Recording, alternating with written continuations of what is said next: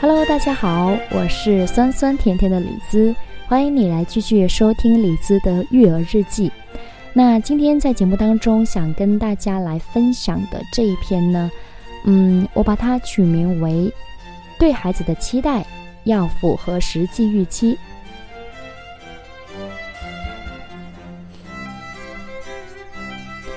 这个怎么理解呢？其实我想表达的是。我们大人对小孩肯定是有要求的，比如说，在我们工作了一天，疲惫的回到家，到了晚上十点甚至十一点，呃，大人想休息的时候呢，我们自然而然的想要求或者是希望孩子能够懂事，能够体谅父母，能早一点睡觉。可是呢，孩子他不干呐，你躺下，他就在你身上爬上爬下，翻来覆去，越玩越嗨。你学着书本说讲道理是下策，发脾气是下下策，那么装睡是上策吧？于是呢，努力的控制着自己不理他，连气都不多喘一口。最后呢，你却发现他其实真的是没有睡意，更加不会说体谅你的艰辛。所以在装睡装了半个多小时，甚至一个小时，眼看呢时针马上要直到深夜十二点的时候呢。真的是不管他是上策、下策还是下下策，真的感觉再不吼他、不发泄的话呢，自己真的要气爆炸了。而这个时候呢，嗯，孩子他怕也会不高兴了，他会觉得很有挫败感。为什么家里三个大人搞不定一个小孩？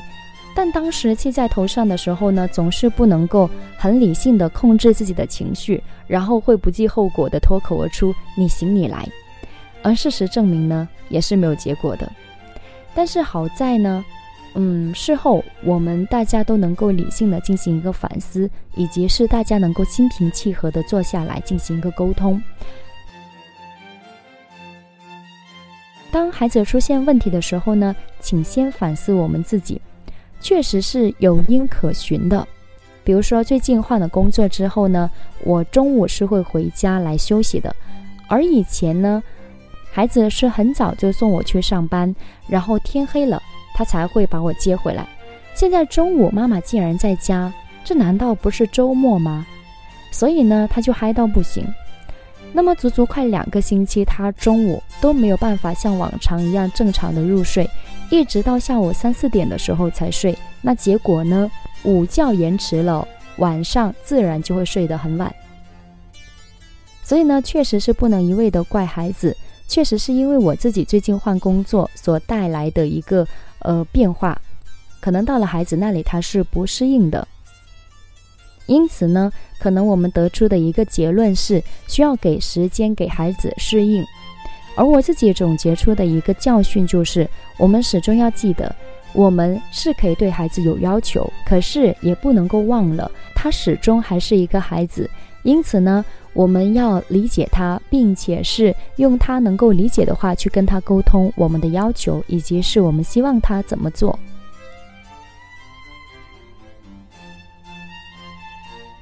Eleven 还算是一个适应力蛮强的孩子，在经过一个月左右的适应呢，中午的时候他也慢慢的可以跟随我一起来午觉。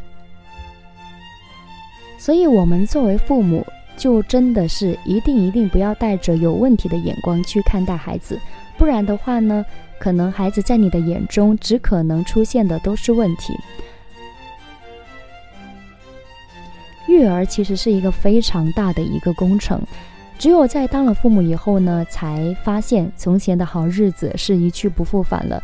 当然，孩子的到来也绝对是让我们发现了新大陆，开遍了新的天地，奏响了新的篇章。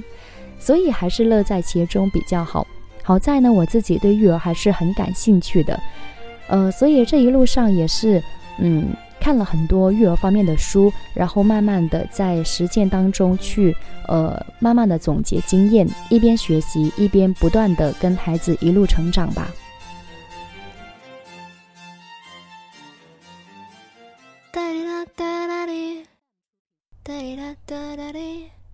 那么以上呢，就是今天在节目当中想跟大家分享到的育儿点滴，希望你会喜欢。如果你想找到我的话呢，非常简单，在微信公众号里边来搜索“酸酸甜甜的李子”就可以了。我们下期见。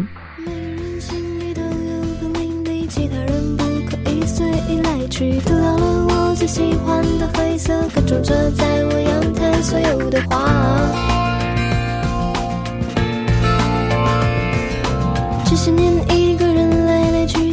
不禁看。